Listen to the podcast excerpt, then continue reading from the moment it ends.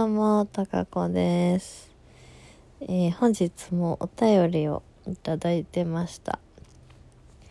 えー、ぽちさん。いや、暑くなってきましたね。ラジオトーク楽しく聞かせていただいています。フルートの練習順調ですが、雑談もお願いします。ということで、えーその後お褒めの言葉もいただいてます。ありがとうございます。いつも。本当に毎日のように、あの、美味しい棒、コーヒー、微糖いただいて励みになってます。で、今日、今週は平日2日ぐらい、あの、帰ってきてからフルート吹いてました。なんか、先生の配信、ライブ配信を聞いてて、すごい、あのすごい痺れる演奏だったんですね。で、先生と、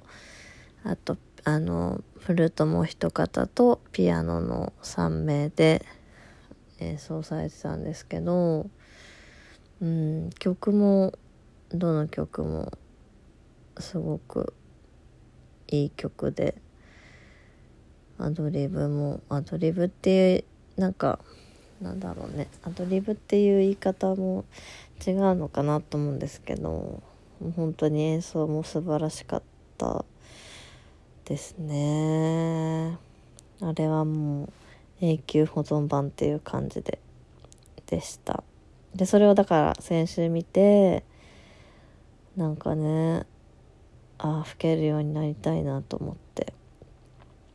なんそうなんですよ。で今週はちょっと吹いてたんですけどでなんかね、ま、雑談もしてくださいっていう書いていただいてたんであの自分の性格というかこうひしひしと感じることがあってそれをお話ししようかと思うんですけど私はの細かいことにすぐ目がいってしまうタイプなんですね。で木を見て森を見ずっていう 言葉があるんですけどまさにそれであのねどうでもいい人からしたらどうでもいいことであの変なとこに目がいっちゃってで気になりだすともうそこになんかハマってってどんどんどんどんあのこう解決するまでなんか気になっちゃうっていうことが結構あってでそれが、まあ、仕事でもそうなりがちだし今やってるそのうん音楽、まあ、ジャズというかもそうでその全体を見るとか全体を把握するで客観的に見るっていうのが割と苦手なんですよね。この間のレッスンでもその今そのブルーボッサーっていう曲を今度やるんですけど、まあ、前回は「Take the A Train」っていう曲をレッスンで吹いたんですけど、うんと、まずそのテーマを吹いてその後にアドリブに入っていくんですがうーんその何回アドリブを吹くかとかどこでどう盛り上げるかどう収束するかとかっていうことをあんまり何も考えてないでやっちゃってる？でその今その全然なんて言うんでしょうここでこういうのを吹こうとかそういうまだ段階じゃないのでとりあえずそのコード進行に合わせてコードのその進行に外れない音この小説にこの音だったら合う合ってるよっていう音をまず吹くことに専念をしてしまっててであのその、まあ、どこで吹いてどこで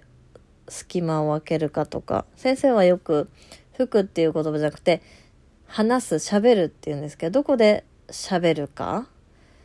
えっ、とどう言い切るかっていうそのなんだろうな言い方をされるんですけどそういう考え方って全くななかった。しあじゃあそういうふうに考えて例えば3回アドリブを、まあ、決めなくてもいいんですけど吹き始めて盛り上がってきたからもう一回アドリブ2コーラスやるとかっていうふうにあの考えずにレッスンの時はほんなんかこう無難にテーマもうーんまあこの間は本当にビブラートを全然かけなくて自分だから極端なことをしてしまうんですね。そうそうそう極端な性格でもある。だからうんとそのいい感じに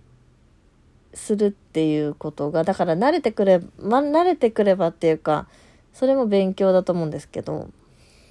こうじゃなきゃいけないっていうのは全くないので特にジャズの場合。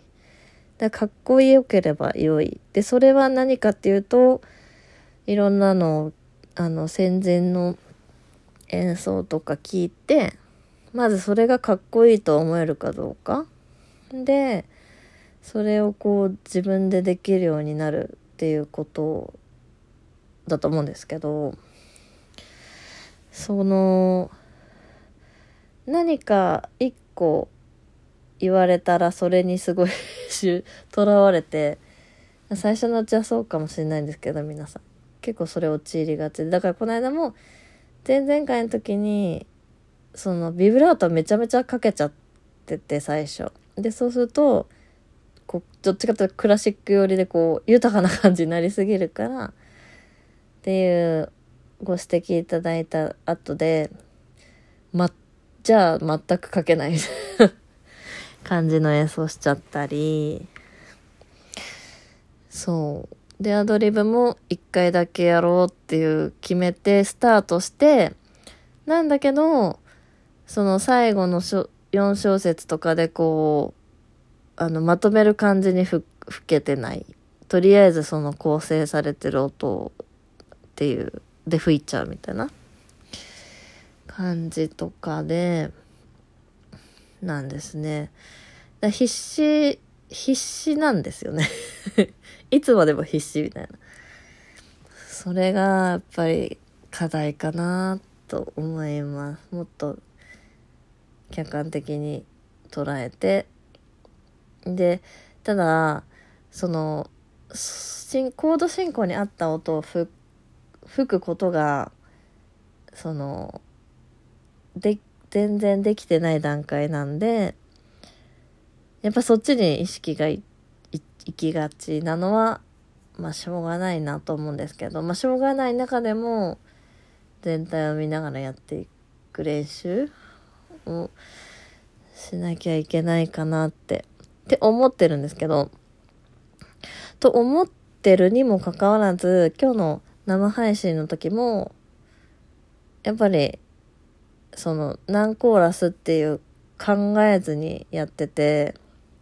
でさっき後でアイカイブ聞いたら4回か5回ぐらい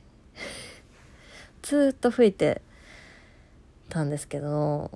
もうちょっと聞くに耐えない感じのアドリブの内容だったなっていう。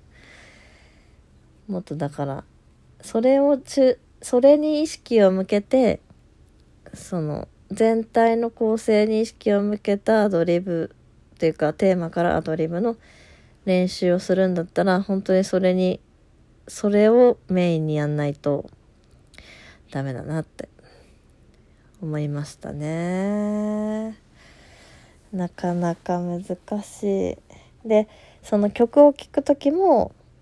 うんとただ今までその音の中身どのどういう音を吹いてるかこのコード進行でどういう音をとかリズムで吹いてるかっていうのを結構あの聞いてしまってる。だから耳コピも音を追ってしまってる。だけどそうじゃなくてもっとうんとどこであのしゃどこで吹いてるかどこで話してるかどこで隙間が空いてるかっていうのを中心に逆に聞く時もそれを意識して聞く。でだから本当に聞き方によって